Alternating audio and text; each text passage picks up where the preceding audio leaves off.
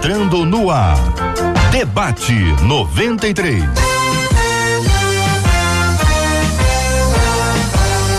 Realização 93 FM. Um oferecimento Pleno News. Notícias de verdade. Apresentação J.R. Vargas. Alô, meu irmão. Alô, minha irmã. Aqui fala J.R. Vargas, estamos de volta, começando aqui mais uma super edição do nosso debate 93 de hoje, nesta quarta-feira, dia 12 de fevereiro de 2019, aliás, 2020.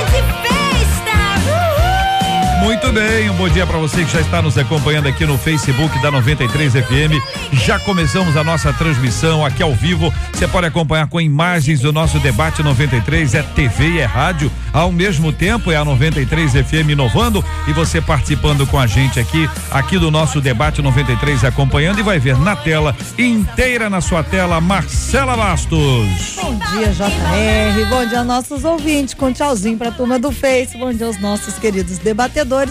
968038319 é o WhatsApp, você já sabe disso, né? O WhatsApp você participa dando sua opinião no programa de hoje, mas só pelo WhatsApp você manda parabéns pro pastor, sua pastora e pra sua igreja. Manda o seu nome no final que a gente quer te honrar, JR. Muito bem, vamos apresentar então os nossos queridos debatedores, ô Marcela Bastos. Tchauzinho lá pra câmera, tá, gente? Pastor Holdson com a gente, pastor Rafael, apóstolo Alexandre e a pastora Renata todo mundo preparado. Muito bem, todo mundo aqui já apostos aqui no nosso debate 93 de hoje, aqui na Rádio 93 FM. Todo mundo é muito bem-vindo, viu? Vai compartilhando aí com seus amigos, com as suas amigas do Facebook aí. Sei que você tem muitos amigos no Face para você compartilhar que nós estamos aqui. Compartilha o link, acompanha com a gente o programa e venha participar inter, interagindo aqui também pelo nosso WhatsApp, que é a nossa a nossa ferramenta de comunicação mais objetiva também aqui. Nosso WhatsApp é o 968 03 83 19 96803 8319 é a 93 FM com você, ouvinte. Este é o Debate 93 com J.R. Vargas na 93 FM. Tema 01 do programa de hoje. O que é a prosperidade para Deus? Pergunto isso porque conheço um casal que vive uma vida errada, pouco se importa com Deus, mas tudo na vida deles dá certo. Já minha vida é um desastre. Por que Deus não abençoa aqueles que andam corretamente? Como alguém que vive na prática do pecado pode ser tão próspero? É o que pergunta uma de nossas ouvintes, apóstolo Alexandre Macedo. Começamos ouvindo a opinião do senhor sobre esse assunto. Muito bom dia, seja bem-vindo ao debate 93. Bom dia, JR, bom dia aos debatedores, o pessoal que está acompanhando agora pela internet também ao vivo. Na verdade, isso é um questionamento interessante do Velho Testamento, né? Você vai ver Jeremias questionando isso, né? Por capítulo 12. Asaf, que é um clássico no Salmo 73, né? o próprio Abacuque. E interessante que se você pega o comum deles, não é que eles tenham encontrado essa visão que essa nosso ouvinte está ouvindo aí, mas é a resposta. Quando eles pararam para refletir o seguinte: e na relação com Deus? Como é que fica? Então tem tudo, mas ao mesmo tempo não tem nada. Tem pessoas que nós conhecemos que elas parecem, e a gente tem que ter, definir o que é prosperidade e riqueza. Porque tem gente que confunde isso, né? O pessoal atrela a ideia da prosperidade aí, muito fruto dessa teologia de prosperidade, que não tem nada, de prosperidade, a riqueza. Então, próspero é aquele que é rico. O cara pode ter a vida destruída emocionalmente, familiarmente, mas se ele tiver riqueza, ele é próspero. Eu acho que essa talvez seja o grande valor hoje, até para muitos nossos ouvintes né, que estão acompanhando, entender a diferença da prosperidade e da riqueza. Renata Prete, a nossa pastora, menina da mesa de hoje, bom dia, seja bem-vinda. Como analisa a irmã esse assunto aqui no Debate 93? Bom dia, JR, bom dia, debatedores, bom dia, ouvintes. Realmente é um tema que muitas pessoas acham até espinhoso, né? Porque em algum momento, acho até que nós também já, já fizemos essa pergunta.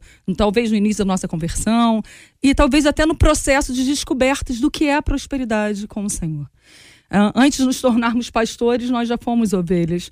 E com certeza a gente já parou para pensar: poxa, realmente acontece algo na casa do lado e não acontece na minha?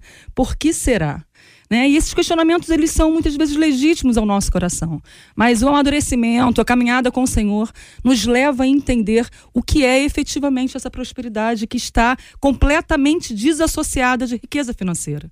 Né? A questão financeira ela vem e é legítimo buscarmos, ok? Fica a dica aí, querido ouvinte. Não tem nenhum problema de hum. você ser um bom trabalhador, ser um bom empresário e buscar o seu trabalho com, com esmero, até porque é a promessa do Senhor, né? Que o fruto do nosso trabalho irá satisfazer e, e simplesmente trazer o que for necessário.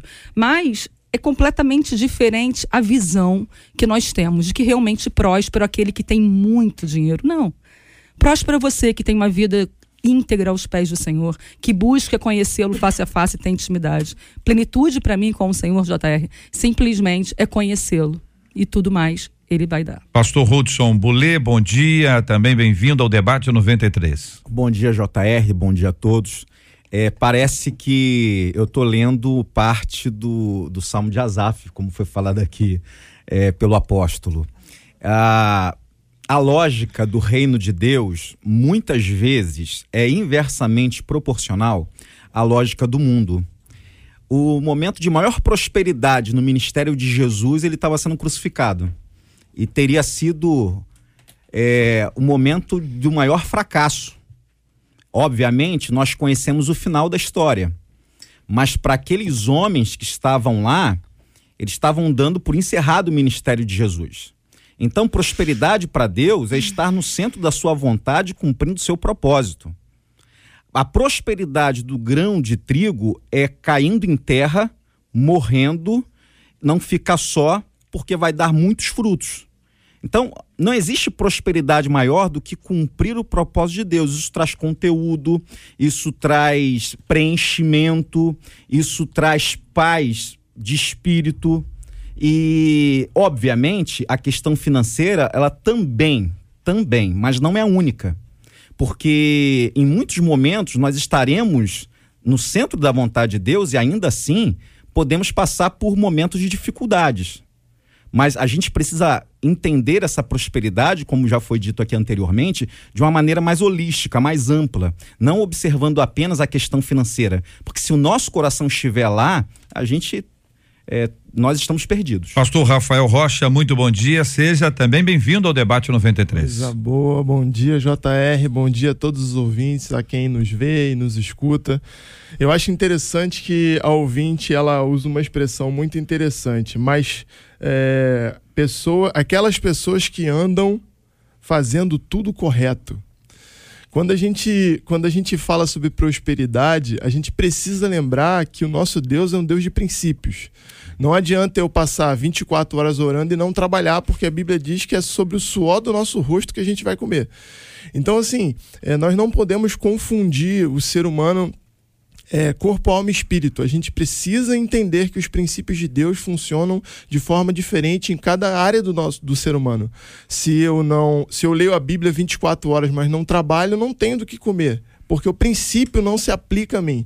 Existem pessoas que não vivem uma vida, uma vida cristã, elas não oram, elas não fazem isso, mas elas, elas aplicam o princípio da palavra de Deus, que é trabalhar, que é se esforçar e sobre o suor do rosto a pessoa vai comer. Então, é, eu acho interessante que quando a gente pega um dos textos mais conhecidos que vai falar sobre, sobre prosperidade, sobre finanças, essas coisas todas, que é o livro de Malaquias, no versículo 7 do capítulo 3, a Bíblia fala sobre quebra de princípio. A Bíblia vai falar que as pessoas elas estavam perdidas e abandonaram a Deus, abandonaram a lei e os princípios e não estavam mais obedecendo a Deus.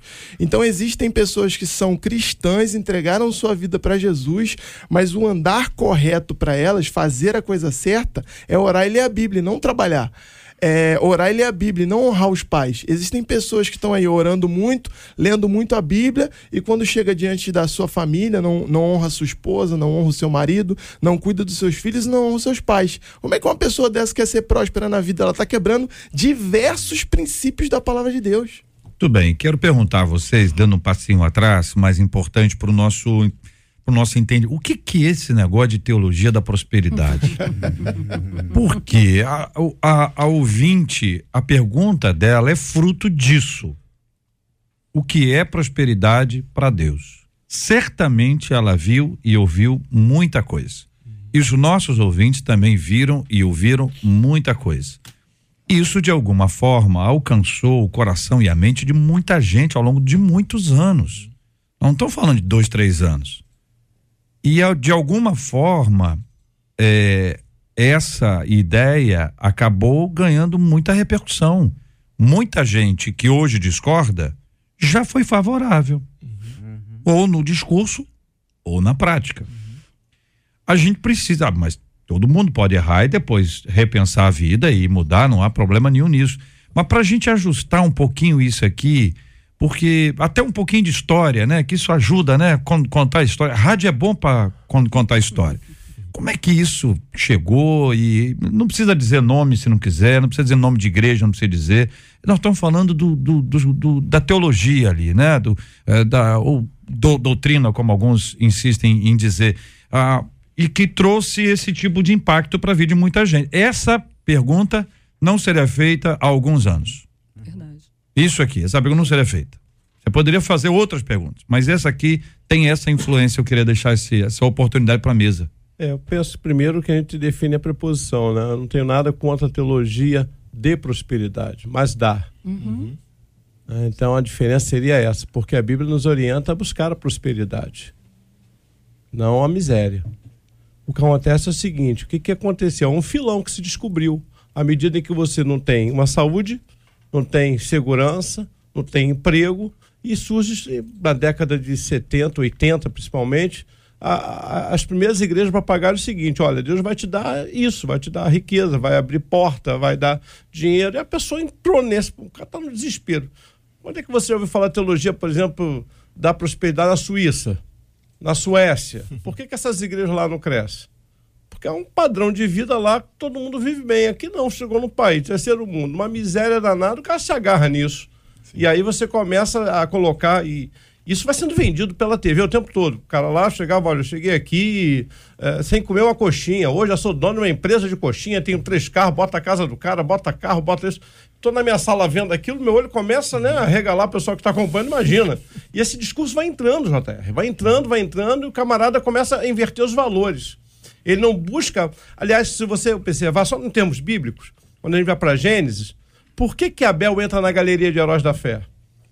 E a Bíblia diz que a oferta dele clama noite e dia, porque foi a única oferta na Bíblia que não pediu nada em troca. Uhum. Você uhum. vai perceber isso. Então as pessoas hoje elas começam a ofertar por uma motivação do ter. Porque ela é ensinada o seguinte: ó, isso é uma semente, se é uma semente, você vai colher. Se você vai colher, aí o cara fica doido. Então, quando eu começo a ministrar sobre um espírito de ganância, a pessoa não oferta por causa da adoração. Ela oferta por causa do que ela vai receber em troca. E quase sempre essa troca é a ideia do que eu vou. Vai, e aí eu fico imaginando isso, né? Você dá 100, vai receber 10 mil. O cara fica doido. Uhum. O cara diz assim, onde é que eu vou arrumar uma aplicação nesse sentido? Só que o camarada muitas vezes não entende o seguinte: a nossa prosperidade não está atrelada só ao fato de dar. Nosso Deus é um Deus de princípio. Sim. Camarada, por exemplo, uh, dá lá a oferta dele que ele não vai receber. Mas Pedro disse: se você maltratar a tua esposa, que é a parte mais frágil, uhum. suas orações ficam impedidas. Como é que ele vai prosperar? Só que não se vende isso. Se vende o seguinte: olha, dá, pode ter certeza que dá, uhum. não importa a vida que você está levando, Deus vai te devolver. Pronto. E esse é o discurso que a turma compra. Só trazendo um complemento, é, na verdade, eu entendo que a gente tem sim a semeadura, isso é fato. Só que, independente disso, a gente colocou Deus numa posição de é, gerente bancário, né? Ele agora ele é aquele que vai me dar um crédito, ele é meu agente financeiro para eu comprar a minha casa. Então, Deus não é mais o papel de Deus como soberano na minha vida, mas aquele com quem eu barganho e eu sei que se eu fizer, ele vai fazer muito mais. Enfim, e eu acho que realmente a gente se perdeu Muitas igrejas se perderam nesse caminho e esse exemplo da Suíça e da Suécia ele é perfeito. Muitas vezes eu até utilizo porque Sim. quando a gente não tem a necessidade, a gente busca o Senhor pelo que Ele é, não pelo que Ele pode me dar. Sim. E é aí que a gente perde a mão. E a gente tem que lembrar de Paulo, quando ele diz: Eu sei exatamente o que é também ter tudo o que eu preciso e não ter nada. Ter abundância e não ter o que comer. Então, a prosperidade dele não estava atrelada ao Deus que tudo dava, estava atrelado ao Deus que era soberano em qualquer circunstância que ele estivesse. Existe uma questão na teologia da prosperidade que eu acho que ainda é mais nefasto. A teologia da prosperidade transformou, transformou Deus em um ídolo. fez com que a fé cristã se transformasse em um culto pagão. Porque é no culto pagão, diante de um ídolo, que a pessoa dá para ter algo em troca. E isso anula completamente a graça. Porque num culto pagão, eu faço para ter. Na graça, eu faço porque eu fui alcançado. Eu parto sempre de um amor que me alcançou, e por conta desse amor que me alcançou, eu começo a moldar a minha vida em resposta a esse amor. A vida, a nossa vida é sempre uma resposta Sim. e não uma provocação em direção a Deus. Porque Deus não pode ser provocado por coisa alguma. Deus não é reativo. Uhum. Os ídolos são reativos. O, o, o, exercício do paganismo é um exercício de ação e reação. Ação da, da, do, dos adoradores e reação dessa divindade pagã. em Deus, até o meu desejo de orar é gerado por Ele. O meu desejo de adorar é gerado por Ele. Então a minha vida deve ser uma reação a essa graça que me alcançou. E essa teologia, ela arrebenta com isso. Uh, particularmente eu é, olho para essa teologia porque a teologia da prosperidade ela não fala só sobre finanças, né? Ela também diz que você não pode ficar doente, porque Cristo levou sobre si todas as nossas dores e enfermidades. Ela também, ela não se, ela, o barco da teologia da prosperidade não está atrelado somente à finança. É, existe todo um arcabouço para isso. Por quê? Porque a teologia da prosperidade ela é visual ela se atrela a tudo que se pode tocar, é, encostar, ver, ela é visual. É, não, não precisa se atrelar fé. É dois mais dois são quatro. Faça isso que você vai ter isso. Ore assim que você vai ver isso. Suba um monte que você vai. É, é, ela é 2 mais 2 são 4. É bem cartesiano, né? É, não tem o plano da fé. É, você não precisa de fé. É, vai ser forte que eu vou falar agora, mas você não precisa de fé para viver a teologia da prosperidade. Você só precisa cumprir regras. E assim, a gente sabe que a realidade cristã, ela não é essa. A gente vê uma diferença muito grande. Uma, uma das maiores dificuldades que eu tenho com a teologia da prosperidade é que a teologia da prosperidade ela não gera corações generosos. Porque a diferença entre uma pessoa liberal e uma pessoa generosa é que o liberal ele pode dar e ainda assim ser imprudente. Ele pode dar aquilo que ele não tem. Ele pode dar aquilo que é do filho. Ele pode dar aquilo que é da esposa. O generoso não. O generoso ele dá aquilo que ele tem para dar. A Bíblia não diz que Deus é liberal. A Bíblia diz que Deus é generoso, porque ele tem para dar. Então, assim, por que, que eu fico tão preocupado com a teologia da prosperidade? Porque ela leva pessoas a entregar o que elas não têm. E isso é um problema. Eu conheço filhos, maridos, esposas que odeiam a igreja. Por quê? Porque o marido achou que estava sendo liberal, generoso e estava sendo um imprudente.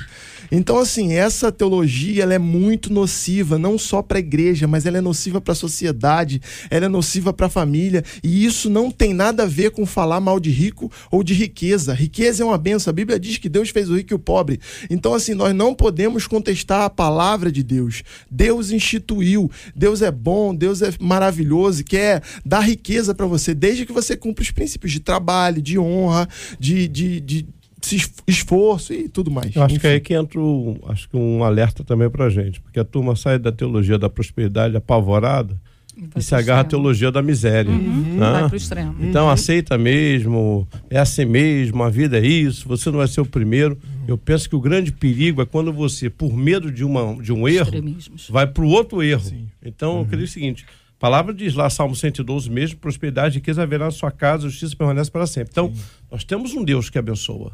Nós não podemos negar isso. Estamos, e aí eu concordo, fruto da graça, mas abençoa. Né? Nós temos um Deus que também pede sacrifícios. Muitas vezes para testar o nosso coração. Sim. Agora, a motivação parte sempre dele, não nossa. Isso. Eu não vou oferecer um sacrifício, porque, na verdade, não estou oferecendo um sacrifício, estou debaixo de um interesse. Uhum. Né? Então, esse tipo de barganha, como o pastor Outros né? colocou muito bem aqui, é que Deus não aceita. Assim, não, não parte do adorador, do adorado, do adorador, o que o adorador vai fazer. Né? O que é o adorado vai fazer. Então, o adorador, o adorador, o Senhor, é que determina como vamos fazer. E aí, a Bíblia já nos dá esse passo a passo de como ele quer que seja feito. A gente tem o exemplo do fogo estranho, né, apóstolo? Sim. Bom, Nadab Abiú, é verdade. Agora nós vamos para o outro extremo. O que, que Deus fez com Abraão? Eu quero o teu Isaac. Uhum. Sim. Só que a turma hoje pega isso e aí coloca esse Isaac como se fosse um bem material, já reparou? Tu vai entregar o teu Isaac. e a galera no desespero. Olha, tem um texto que é, é interessante para a gente avaliar e analisar, Lucas capítulo 5, se quiserem abrir. É, Jesus está pregando, pede o barco do Pedro emprestado, e é uma coisa curiosa, porque isso é muito raro. Jesus pediu alguma coisa emprestada. Uhum.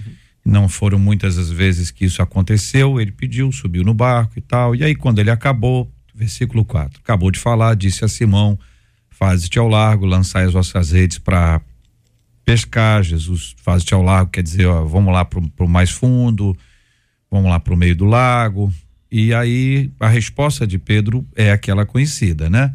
Mestre, havendo trabalhado toda a noite, nada apanhamos, mas sob a tua palavra lançarei as redes. Aí lançou as redes. Isto fazendo, apanharam grande quantidade de peixes e rompiam-se-lhe as redes.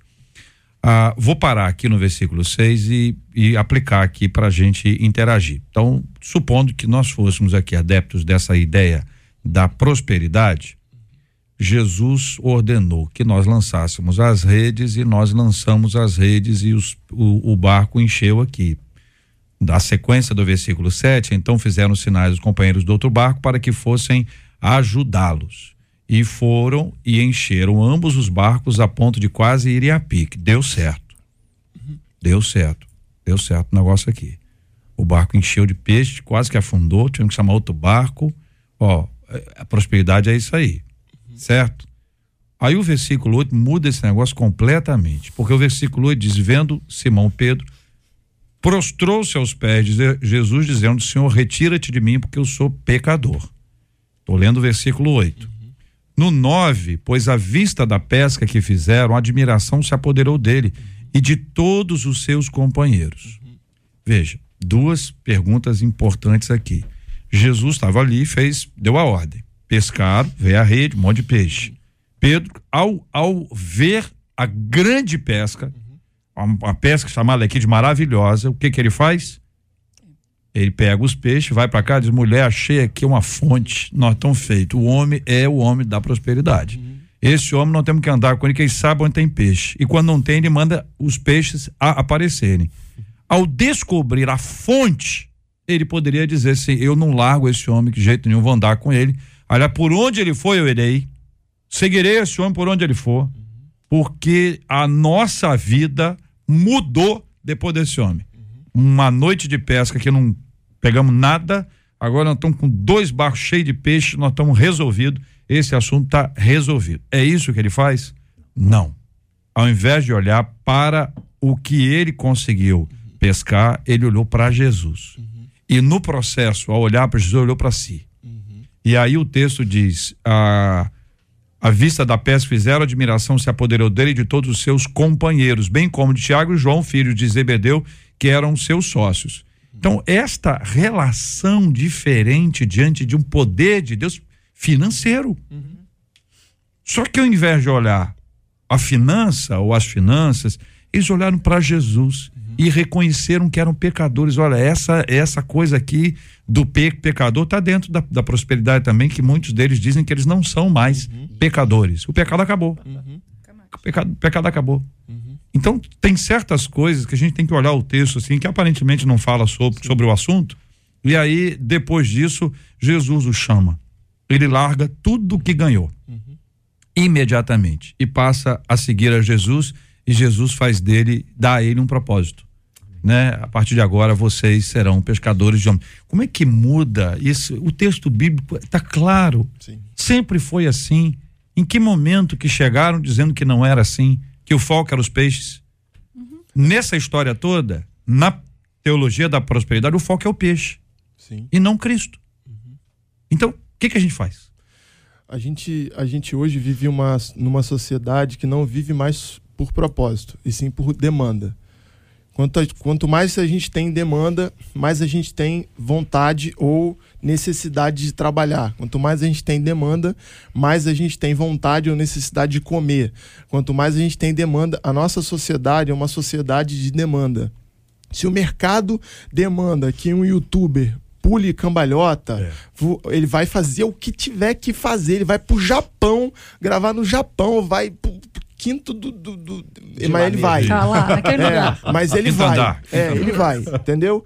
Então, assim, a nossa sociedade é uma sociedade de demanda. A gente, a gente precisa ser é, claro ao texto, porque o texto está dizendo de forma bem clara que tudo aconteceu na vida de Pedro por causa do sinal. Não foi primeiro por causa de Jesus. O apóstolo Paulo vai dizer: Eu não prego para vocês em palavra, eu prego para vocês em poder. O povo muitas vezes precisa ver o poder. Por mais que Jesus, em João capítulo 6, tenha sido muito duro, mas ele foi claro. Ele diz assim: Eu sei porque vocês me seguem. Vocês me seguem por causa do pão. Vocês viram o poder. Vocês viram a multiplicação, vocês viram as coisas acontecendo e por isso vocês me seguem. Logo depois, Pedro vai dizer que ele não o, não, não o seguiria por causa disso. Ele o seguiria porque não teria mais para onde ir. Existe um propósito no coração de Pedro. Pedro quer ir para onde Jesus está indo. Então, assim, é, esse texto aqui envolve muitas coisas, mas as duas principais que eu acho é: Jesus olhou para o coração de um chefe de família e viu que ele precisava de peixe. Acho que isso se aplica aí a nossa ouvinte, né? Porque ela é exatamente isso. Ela não está olhando para o todo, ela está olhando para os peixes aí do, do vizinho aí, sim. que está dando esse casal aí. Eu acho que você matou a um charada barco assim. Você foi na cerne hoje. O que, que a teologia da prosperidade fez? Ela nos arrancou os olhos de Deus, daquilo que ele pode fazer, quando quer fazer e se deseja fazer, e colocou os olhos no peixe. E Pedro, é, na verdade, se você lembra lá de Mateus 17, coitado, ele também viveu outra experiência de peixe. Quando eles cobraram um tributo. Ele olhou para o bolso, não tinha nada, e também fica uma dica para nós, né? Se a nossa tesouraria não for santa, a igreja vai depender de milagre, porque o tesoureiro não tinha recurso para pagar o imposto. E aí o que, que Jesus falava? Pega a vara, vai lá, pega o peixe, abre a boca, dentro dele tem uma moeda, paga o imposto meu e o teu. Então eu fico imaginando o seguinte: essas experiências de Pedro só corroboraram para que nós possamos ver isso, a dependência de Deus. Ele chega com a provisão. O problema hoje é que nós não queremos mais a provisão. Nós queremos como, como essa pesca maravilhosa, a ponto da empresa quase quebrar por excesso de superávit. Se o barco afunda, quebra a empresa. Hã? E a gente está vivendo isso hoje. A gente não quer o peixe da provisão. Sim. A gente quer esse tipo, como você colocou aí muito bem aí, da, da ideia dos peixes. Um pouco me importa se a empresa vai quebrar. Eu quero que a rede quase arrebente. Não, para pra pensar. A Bíblia diz logo no início que existiam dois barcos, tá? Não era só o de Pedro, não. Dois barcos. A pesca era, não, é, não é feita logo próxima à superfície. A, pes, a pesca é feita longe. Longe. A Bíblia diz que quando o barco estava quase afundando, eles acenaram para o outro barco. Sabe o que quer dizer? É que logo de manhã aqueles homens do outro barco poderiam ter ido embora. Assim como eles estavam indo embora, mas eles não foram, acompanharam o barco de Pedro e foram junto para ver o que, que ia acontecer. Então, assim, a gente não está diante de dois donos de barco vagabundos que não gostam de trabalhar, que não gostam de se esforçar. A gente está diante de dois pais, e, e pais, mães, sei lá, de família, eu estou contextualizando, de pessoas que estão no propósito do trabalho. Então Deus vê isso tudo. Não adianta eu querer prosperidade, querer peixe, querer sei lá o que for, dormindo até meio-dia. Não adianta, não, irmão. É, Não, eu vamos penso- falar mais baixo para não, não, não, não acordar. então. Tá dormindo, deixa o irmão dormir. Eu penso na motivação. O pastor Rafael falou aqui sobre, sobre demanda. Das pessoas estarem é, reagindo à demanda. E aí eu fico me perguntando se os crentes de hoje em dia não perderam essa essência do propósito. Porque se aquilo que faz com que o ímpio levante da cama todos os dias cedo para trabalhar for a mesma coisa que faz com que o crente se levante todos os dias para trabalhar, o ímpio está igual ao crente. E isso gera gente mercenária. Gente que se levanta apenas para ganhar dinheiro. Quando a gente tirar o propósito, resta apenas o dinheiro. O meu trabalho, ele não deve ser apenas fonte de renda. E notem bem, apenas fonte de renda. Ele será também a fonte de renda. Mas também ele deve ser o local onde eu cumpra o propósito de Deus. De tocar vidas, de ser luz, mas aquilo que está fazendo a gente levantar todos os dias de manhã cedo é a mesma coisa que está fazendo com que o ímpio se levante também todos os dias de manhã cedo. Então nós nos igualamos na, na resposta das demandas. E isso está descaracterizando, desconfigurando a, a, a, o modelo da, de, de ser um bem-aventurado. Nessa trilha, lendo outro texto, convidando você a ler comigo, Mateus 6, versículo 32. Esse é o texto que eu vou ler. Vou contextualizar aqui para você entender. Jesus trata a, a questão da fé e fala também sobre a ansiedade. E fala sobre alimento, fala sobre a necessidade de, de comida, de bebida, de vestimenta, necessidades básicas da vida. E aí ele está ensinando, está falando sobre isso. Olha, não andeis ansiosos quanto ao vestuário. Antes ele já disse: não andeis ansiosos pela vossa vida. E aí, nesse versículo, ele diz assim: porque os gentios é que procuram todas estas coisas. O que, que os gentios procuram? Todas estas coisas. E aí ele complementa dizendo: Pois vosso Pai Celeste sabe que necessitais de todas elas. Então não quer dizer que você não vai lutar para tê-las. Você não vai estar procurando somente isso na sua vida, que é o que você está falando, né, pastor? Sim. É o foco diferente, o propósito diferente. Eu quero ter, quero ganhar, quero. E, e aí começa um processo que tira Deus de lado e vive como um gentio, que é o que a Bíblia está dizendo. Jesus está tá falando.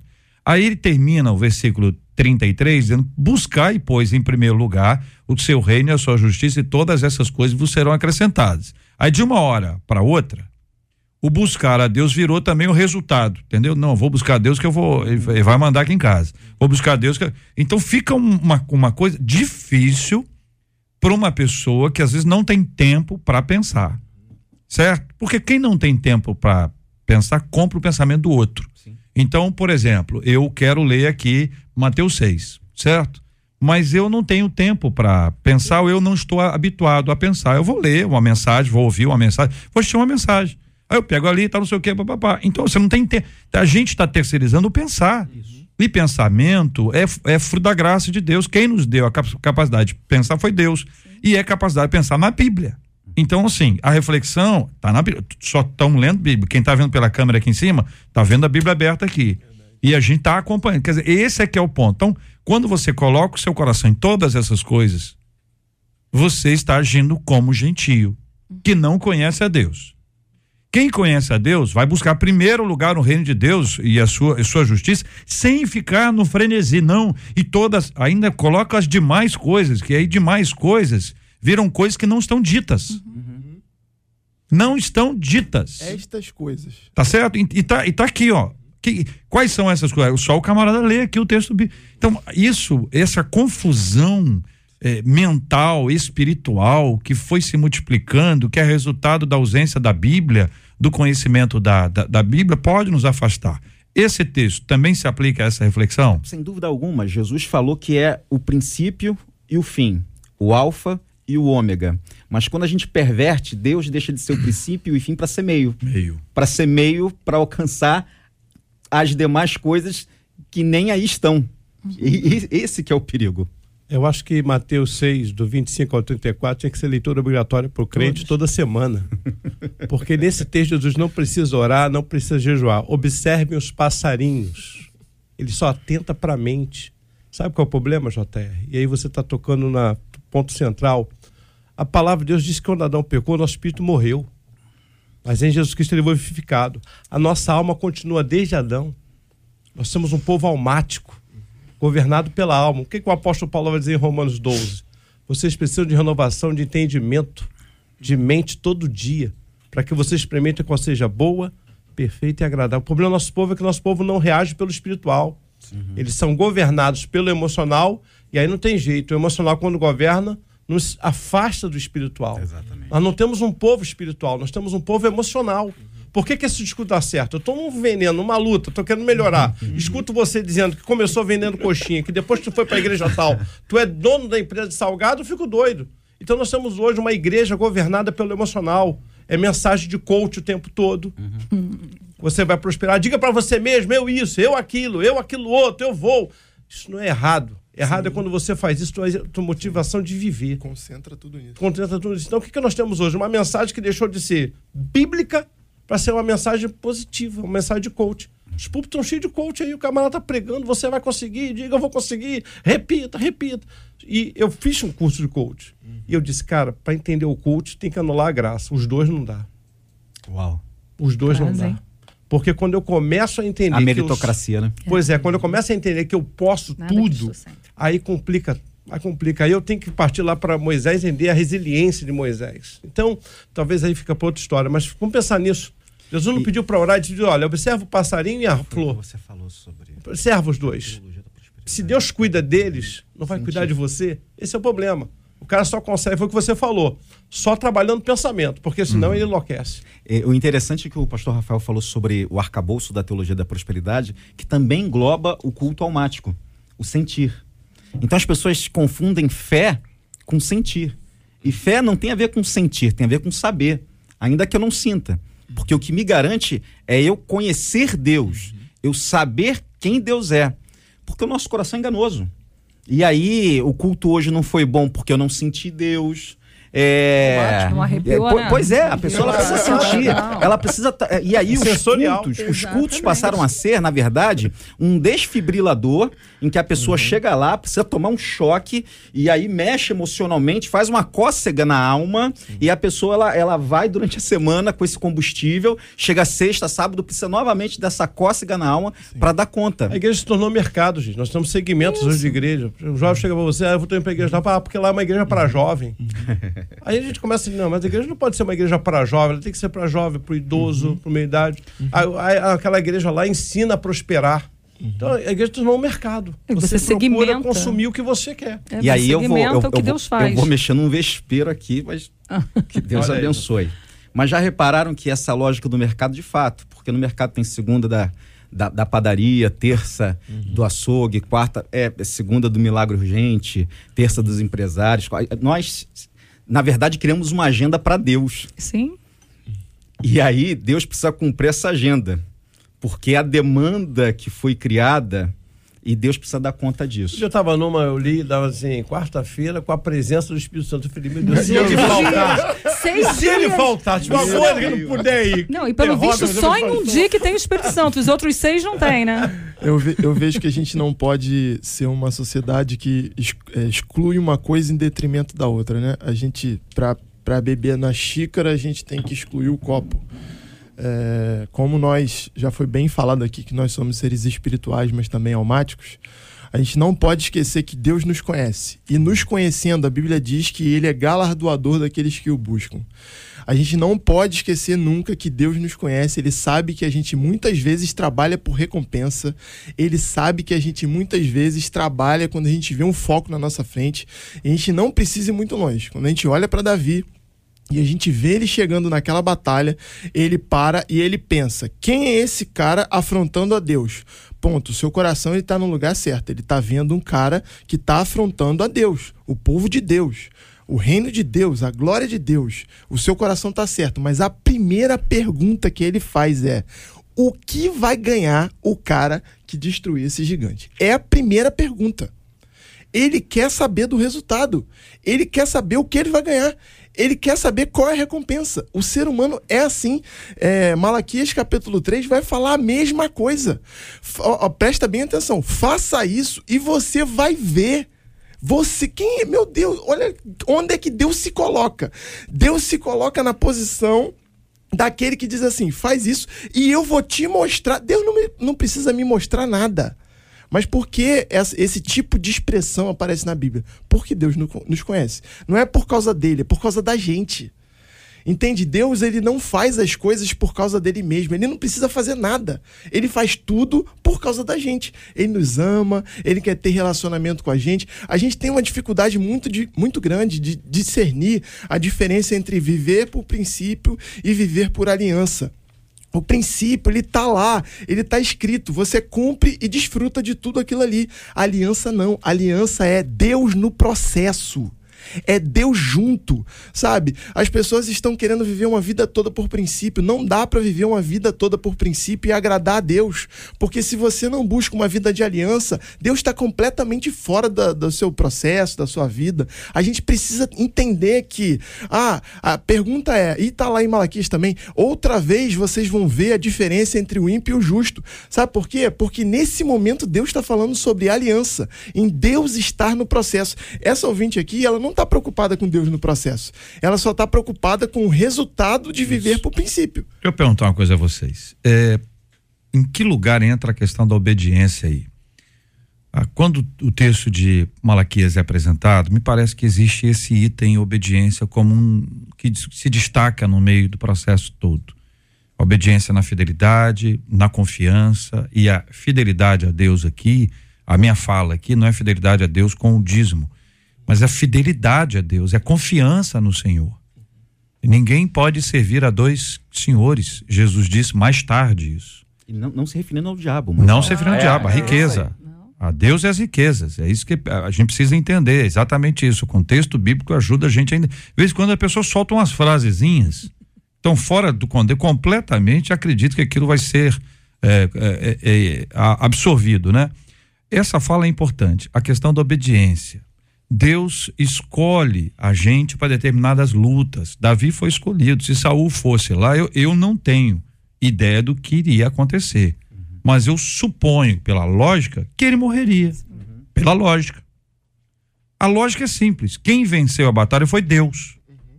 Davi só foi lá, pegou a pedra, jogou a pedra, inclusive, e acertou. Mas o mérito foi de Deus. Amém. A experiência de Davi foi importante as lutas que ele enfrentou com os animais anteriormente, show de bola. Mas o grande ponto era a confiança nele em Deus, fidelidade a Deus. Então a gente pega o desafio seu gigante, seu gigante, seu gigante. Olha, se não for a pessoa certa, encaminhada pelo Senhor para enfrentar, para enfim, não quero aprofundar nisso porque isso tem muitas vertentes aqui, mas eu queria apenas ressaltar esse ponto que envolve a questão da obediência, a confiança, a fidelidade às escrituras o compromisso com Deus e a sua palavra, a caminhada e o distanciamento que de vez em quando tem por uma moda ou outra.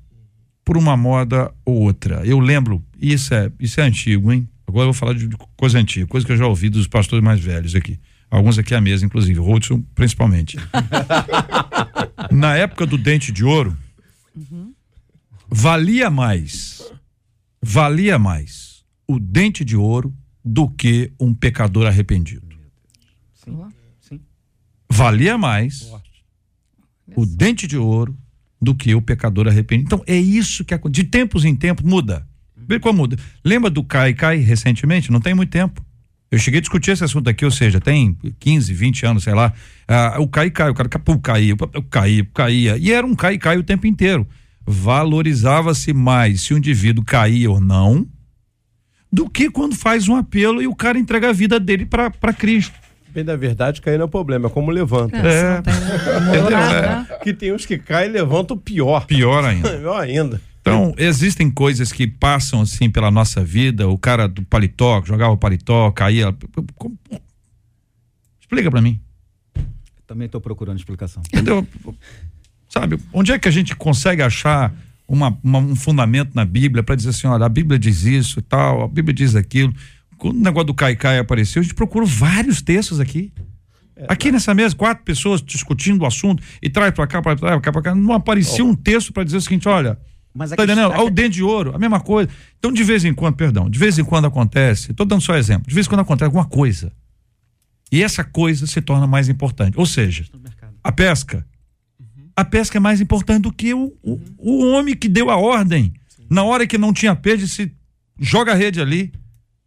E ficou mais importante as duas redes cheias de peixe. Uhum. Entendeu? imagina se fosse hoje. Ô Pedro, diz aqui, como é que você conseguiu? Como é que você fez isso? Deu certo a sua peça. Deu certo. Como é que você conseguiu? O que, que você fez? Você jogou para direita ou para esquerda? Você usou que, que mão? Qual altura que você jogou? Qual, qual a posição do barco? Vira uma metodologia. Enfim. Eu acho que a gente não é, pode também fechar isso, é aquilo que eu falo, a gente sai de um extremo para o outro. Deus tem um modo de agir dele. Nós sabemos de, É. de missionários que Deus usa lá para fazer coisas sobrenaturais. É. Mas daí dizer que toda coisa sobrenatural que Deus faz acontecer tem que virar um dogma. É isso aí. Mas, eu, mas esse aqui Eu é o ponto. É o, Como que se o alguém tenha fosse é o- só é o paletó que vira mais importante, entendeu? Pois é, eu não acredito que alguém tenha recebido dente de ouro. Mas daí dizer que todo mundo vai receber dente de ouro. Uhum. Então eu acho um grande perigo. Eu não acredito que alguém, em algum momento, tenha usado por Deus, tenha usado lá o paletó e alguém caiu. Uhum. Mas daí dizer que agora todo mundo vai. Porque nós vemos isso na Bíblia. A sombra de Pedro curava. Mas a gente não vai transformar isso numa doutrina. Mas tem a campanha da Santa Sombra. Uhum. Então o que eu vejo é que as pessoas começam a pegar um, um- um fenômeno Inventou, que Deus usou por um, por um Tá, contexto, por uma realidade. Nós sabemos de casos na, na África que o, o- o missionário tem que ser, Sim. tem que ter um poder lá manifesto de Deus até para, mas daí fazer com que coisas esse, extraordinárias. pois é, trazer esse extraordinário para o natural é o que acontece. O emagrecimento. Mas o O problema. cara ora pra pessoa emagrecer. Mas o Gente, problema. eu, eu preciso É. ir nessa, inclusive, né? Vamos. Desculpa. Do que? Mas- do emagrecimento? Mas o problema é quando a gente, quando a gente, em detrimento do medo do novo, ou em detrimento do medo daquilo que você nunca viu, ou enfim, você também se coloca do outro lado. Uhum. Eu, eu não sou excludente. Eu não tenho problema de beber na xícara nem de beber no copo. Para mim, o que importa é beber. Então, assim, é, é óbvio que a gente vai avaliar. Depende óbvio do que gente tem dentro do saber- copo do- Não, da é xícara. claro. Esse é Era o ponto. café, era o É café. Nós também. Tô falando de água e Nós café. É. Era o café, era o No café. caso. Todo mundo. É. Só depende daquilo, que às vezes é exatamente isso. Eu acho que o que a gente precisa ter, com muita simplicidade, é ter uma firmeza nas escrituras. Não, eu- eu- Isso, é- isso, isso não exclui uma coisa que você disse, eu, não- eu não sei o que, que é isso, de- deixa eu ver o que, que é. E aí o Espírito Santo vai ministrando, vai dizendo, mas vai ter base bíblica. Mas assim, tem base bíblica pra você não permitir que uma pessoa de bermuda ou de boné entre na igreja? Não. E Não. acontece todo dia. Então, assim, é, infelizmente, os homens, eles são excludentes. Ou é o copo ou é a xícara. Uhum. E quando Deus tá, tá assim, com a caixa completamente aberta, falando assim, ei, psiu, só fica ligado aqui que eu posso ser o Tem- copo, a é. xícara, o, o, já, o bule. Eu sou Deus, então fica Pastor no teu lugar aí. Eu acho que quem está conectado a Deus, é, é- eu vou, vou tentar discer- discernir aqui. Está conectado a Deus ou está conectado a uma doutrina, uma teologia que é humana, que tem falha. Certo? Ah, o cara diz assim: eu sou calvinista, eu sou wesleyano, eu sou arminiano, vou ficar só em três. Pronto. Certo? São três caras extraordinários. As teologias muito bem elaboradas e montadas, mas é, é falha. Não responde Ela, tudo. ela não é completa. Não cabe tudo aqui dentro. Então, o indivíduo passa a ser um seguidor de fulano. Essa conexão com o Espírito Santo é que traz o discernimento. Sim. O diferente pode não ser errado. É só diferente. Sim. O que eu não concordo pode não ser exatamente uma coisa que eu vou pegar e vou jo- jo- jogar fora. É, Pera um minutinho. Eu preciso ter a humildade para compreender que aquilo que Cristo fez lá no Evangelho, a gente lê, aquilo que Cristo faz hoje, a ação do Espírito Santo, ela está fervendo. Ela não esfriou. Mas, Não, mas- entendeu? Mas a gente vive numa sociedade polarizada. Então, assim, ou é vermelho ou azul, É. ou é direito ou é esquerdo, ou é, ou é presbiteriano ou é batista, ou é isso ou é aquilo. É ou, ou toda hora, ou, ou. Então, assim, hoje a gente vive numa realidade como essa. A gente vive numa realidade onde o pode não pode é o, é o centro de toda a conversa. Mas a Bíblia Eu não diz. sou nem que de Paulo, nem existem de Paulo, né? decisões- Sou de quem? É, não, existem decisões que estão ligadas à paz do nosso coração. Não, ex- é, não existem só decisões de pode não pode. Eu creio que é a questão do pragmatismo, né? Eu já cheguei a comentar isso aqui. O pragmatismo é aquilo que não, não se estuda se é o certo, é o que está dando certo. Isso. Então a gente percebe o seguinte, e aí o que você falou, você pode ter vivido uma experiência extraordinária com Deus. E aí você pega aquilo e transforma numa doutrina, num dogma. E é esse que é o problema. Acho que a gente está colocando muita coisa competindo com a Bíblia. Isso. Ah, então o camarada já não vai ler a Bíblia, ele vai ouvir, não, mas outro dia pô, o pastor JR falou isso, aconteceu com ele, não, vai acontecer comigo também. Então, essa, eu acho que o problema é nosso, nós estamos vivendo experiência. Quer ver mais rapidamente? Eu acho que está faltando nosso povo entender o que Jesus falou para aquela mulher samaritana. Ele disse: olha, se você crê, do interior fluirão rios de água viva. Nós temos um povo que se acostumou a beber em fontes. Uhum. Eles não conseguem mais ter uma fonte Vi. própria. Aí Isso. você imagina uma mulher que começa a jorrar aí, com a reputação dela, É. arrasta uma Exato. cidade inteira para ouvir Jesus. Os apóstolos não trouxeram Um. ninguém. Por quê? Se acostumado, nós estamos vendo isso com o povo que está atrás de fonte. Isso. Hoje você é uma novidade. Amanhã o camarada começa a enjoar do pastor JR porque abriu um pastor que no culto ele tem revelação. Uhum. E aí a Cuma fica doida. Não, vou, vou sair de lá porque nessa igreja. Aí tu vai ver a revelação do cara. Tem alguém aqui que está desempregado, com dor de cabeça. que é-. Aí você começa a observar isso. Nosso povo não aprendeu que do interior dele surge fonte. Ele está dependendo de outras fontes. E aí novidade é uma coisa que agrada todo mundo. Boa palavra. São 11 horas e 55 minutos. Esse é o Debate 93, com J.R. Varga, na 93 FM. E assim nós estamos encerrando o nosso debate 93 de hoje, agradecendo a companhia e a presença do apóstolo Alexandre Macedo. Um abraço, pastor. Um abraço, JR. O debate hoje voou.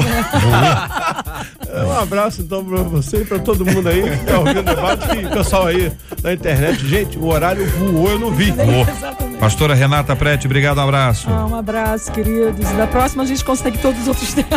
É, tranquilidade. Pastor Rodson Bolê, obrigado, um abraço. Um abraço, um prazer enorme estar aqui. Um abraço a todos os nossos ouvintes e espectadores. Maravilha. Pastor Rafael Rocha, obrigado, um abraço. Um abraço, JR. Quero parabenizar minha esposa, Paloma, que amanhã vai fazer aniversário. Parabéns. Um beijo pra você, meu amor. Pra Igreja Batista Monte Taboa e pra Universitária Church. Quem é Pérola Campos, hein, gente? Minha sogra. Sua sogra. Ah, então eu descobri que ela, só escreveu aqui, meu genro, querido e tal. Eu fiquei na dúvida aqui. Eu sempre tenho um cuidado com isso. Então, parabéns aí. Um abraço também para, para a irmã Pérola, tá acompanhando a gente também aqui pela internet. Ô, Marcela Bastos, nós estamos com o nosso debate 93 em todas as plataformas de streaming também. O nosso ouvinte pode ouvir a qualquer momento e a qualquer tempo na Deezer, Spotify, Apple Podcast, Google Podcast, em todas essas plataformas é só buscar Debate 93. Só jogar Debate 93, estão todos lá disponíveis a qualquer hora para você ouvir e compartilhar. Então, corre lá. Vamos dar parabéns? Aniversário, pastor Arthur Ribeiro, da Igreja Pentecostal do Poder, ali no Bananal. Aniversário também do pastor Bauer, da Assembleia de Deus Ministério Rema. E hoje também é o dia da pastora Márcia Franco, do Ministério Promessa de Deus em Belfor Roxo. Quem mandou pra gente foi a ovelha Claudiana. Um beijo pra todo mundo que acompanhou a gente até agora. Até amanhã com a graça do nosso Deus, se assim ele nos permitir e essa for a vontade dele. Amém, que assim seja. Voltamos amanhã, se Deus quiser. Deus abençoe a todos. Tenham uma tarde maravilhosa na presença do Senhor. Nós vamos orar como temos orado todos os dias pela cura dos enfermos, consolo aos corações enlutados. Temos orado pelos temas que nós temos conversado aqui cada dia. Tantos assuntos. Eu sei que esse assunto mexe com muita gente. Tem gente que fica bravo. Tem gente que fica bravo. Acontece. A intenção não é essa, a intenção é buscar a orientação de Deus na palavra, através de quatro vozes importantes aqui do nosso meio que trazem seus posicionamentos e as suas ideias. Vamos orar por esse assunto, gente. Vamos pedir a Deus que nos ajude. Se você é uma pessoa que diz assim, sinceramente, na boa, na boa, só, só entre nós, você tem preguiça de ler a Bíblia, é complicado isso, porque não existe cristianismo sem Bíblia. Se você é uma pessoa que diz assim, a escola bíblica, ou uma célula, ou um curso, ou algum, algum lugar que você vai ter uma palestra, uma aula, você, você não gosta disso, você só gosta do culto, nós estamos com um problema, que você também precisa de, de estudo. Um lugar que você possa perguntar, responder. É um modelo diferente, sabe? É mais aula, que você vai discutindo e pode aprender. E às vezes surge ali uma dúvida de alguém que é a mesma sua. Se você não fizer isso, tá complicado. Agora, se você nem, nem isso, nem aquilo, você não vai a uma reunião de oração e, e quando chega o culto, você chega atrasado, sai mais cedo quando vai, ou então ficar lá desconectado do culto e conectado ao mundo, olha, é mais complicado ainda, porque isso revela que você não está inteiro ou inteira ali. É fundamental que você busque o Senhor. Vamos orar também por esse assunto em nome de Jesus. Oremos. Pai, te agradecemos por esse dia, te agradecemos por esse debate. Ouvimos como teu filho colocou as pessoas que são favoráveis e contrárias, mas quem traz a iluminação ao teu espírito, fala ao coração deles. Clamamos, Senhor, por esses teus filhos que também hoje completam mais um dia de vida. Pastor Arthur, Pastor Balber, Pastora Márcia. Oramos, Senhor, por que estão enfermos, enlutados. Oramos pela nossa cidade. Abençoe o Rio de Janeiro, nosso estado. Oramos pela Rádio 93, que ela continue sendo instrumento vivo nas tuas mãos. E oramos pela nossa nação. pedimos que o Brasil se renda aos teus pés e que tenhamos uma nação que verdadeiramente adore o Senhor. Pedimos isso em nome de Jesus. Amém. Que Deus te abençoe. Você acabou de ouvir Debate 93.